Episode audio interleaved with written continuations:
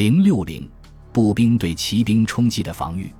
步兵作战的对手不仅有步兵，还有敌骑兵部队。春秋战国时，步兵就有被敌战车部队冲击的危险。在骑兵还没有装备马镫的时代，也可能试图冲击步兵。所以，步兵军阵习惯以矛戟等长柄兵器组成最外围队列，防范敌车骑的高速冲击。自马镫普及后，这种威胁比以往大大增加了。但步兵的技战术没有革命性变化，一些简单的设施仍能起到些防范敌骑兵的作用，比如将枪矛鞋插在地上就可以防备敌骑冲击。西晋末。擅长骑战的巴人刘敏、李特等在蜀地起义，在成都城下的战斗中，特指李当骑马追击敌军，触以矛被伤死。蚁矛大概就是斜埋入地中防御骑兵的矛。北魏后期，尔朱天光与关西的末期道洛作战，为防止道洛军成夜突围出城，尔朱天光密使军人多做木枪，各长七尺，至黄昏时。部里人马被防卫之势周匝利枪，要路加厚，又伏人枪中，被其冲突。当夜，道洛骑兵果然试图冲出，结果冲到木枪上，马个伤倒，都被擒获。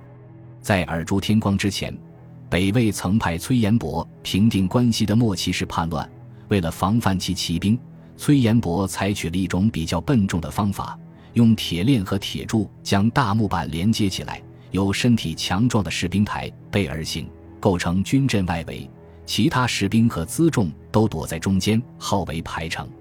但这种设施过于笨重，士兵不堪重负，兵力疲怠，贼乃乘舰得入排城，崔延伯军因而大败。这说明，如果步兵军阵所依托的掩护过于笨重，必然降低其战斗力。实战中，步兵赖以防范骑兵冲击的主要手段。是运输军粮辎重的大车，这是历史很悠久的战术。西汉卫青出击匈奴，曾用五钢车环绕保卫辎重；李陵步兵也依托大车与匈奴对峙多日。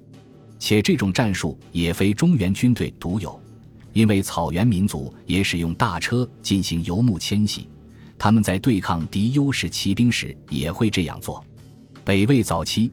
匈奴留部的优势骑兵将拓跋贵军包围，太祖乃以车为方营，并战并前，将留部骑兵击退。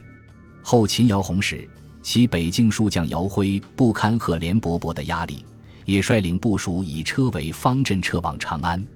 东晋南朝政权缺少骑兵，为对抗强大的北方骑兵威胁，更加倚重车辆对步兵的保护。最早进行这种尝试的是东晋末年的刘裕，在四百零九年北伐南燕时，为了对抗慕容鲜卑的巨装骑兵，以步兵为主力的晋军将四千辆大车部署在队伍的两侧，车辆首尾相连而行，车上张挂布幔以遮蔽箭矢和阻挡敌军视野，御者直槊以防范敌骑兵冲击，同时也说明这些大车都是处理拖曳的，不然不会有御者。这支禁军顶住了上万鲜卑骑兵的攻击，并攻克临渠，为全面占领南燕奠定了基础。在四百一十八年，刘裕西上进攻后秦政权，主力部队溯黄河而上时，经常受到河北岸的北魏骑兵攻击。刘裕步兵再次以车辆为掩护作战，晋军七百人，车百辆，首先在北岸登陆，车辆连接成弧形排列，两端临河。中间距河百步，总体呈弯月状的所谓雀跃阵。之后以二千人增援，每车配属二十七名士兵，大弩一张，同时在朝外的车辕上竖立大盾牌、棚牌。北魏三万余骑兵发起冲击，晋军则依托车辆用弓弩和短兵作战。北魏骑兵无法冲开车营组成的壁垒，都下马蜂拥而上，试图以搭人梯的方式爬过棚牌。晋军则将长槊截短为三四尺，架在棚排缝隙中，以大锤锤击，像钉钉子一样刺穿外侧密集的魏军，一槊折洞贯三四路。魏军溃败，晋军追斩北魏青州刺史阿保干。此次战斗使魏军遭受较大伤亡，之后再未敢主动进犯晋军，从而使刘裕得以全力攻灭后秦政权。刘裕之后。南朝步兵更多的是依托车辆进行消极防御。宋文帝元嘉时，北魏时常袭掠河南的青州、兖州地区，御史中丞和承天建言被编，其中有建议征集五百辆车，每车用二牛拖曳，参合勾连，以为其重，可以保护平原地区的居民撤往险要地形。这种以大车连接成外围防御的阵型，南朝人多称之为韩湘阵。应是取其方形且坚固之意。四百五十年，魏军大举南下侵宋，兵锋遍及整个河南及淮南地区，刘宋军队多固守城池，不敢出战。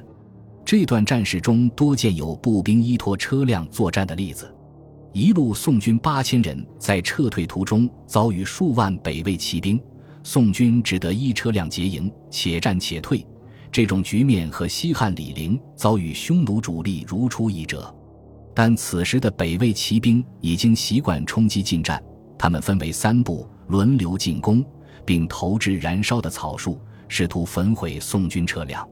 激战一天一夜后，宋军将领刘康祖颈部中箭身亡，军队溃散，被魏军追杀殆尽。刘康祖的人头被魏军送到彭城，希望以此迫使宋军投降。守城的宋江夏王刘义恭担心军粮缺乏，难以守城，有部属向其建议，以车营为韩乡镇，精兵为外役，护送刘义恭一家前往清水以东避难。但此举未必如守城安全，所以未付诸实施。同时，青州东阳城也遭到魏军骑兵包围袭击，城中宋军将车辆推出北门外为掩护，挖掘沟堑为营垒。使得魏军不能靠近攻城，终于退兵。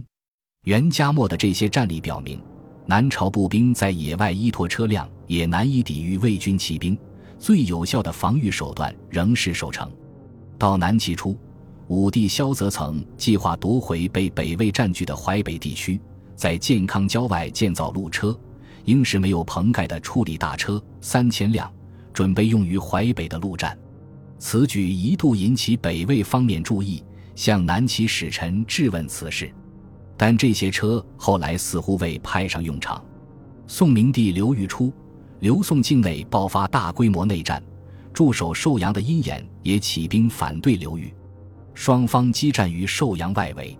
阴衍派兵向前方运送军粮一千五百车，并用五千士兵护送，为防刘裕军袭击。他们将米车排列为韩乡阵，士兵在车阵内外护卫。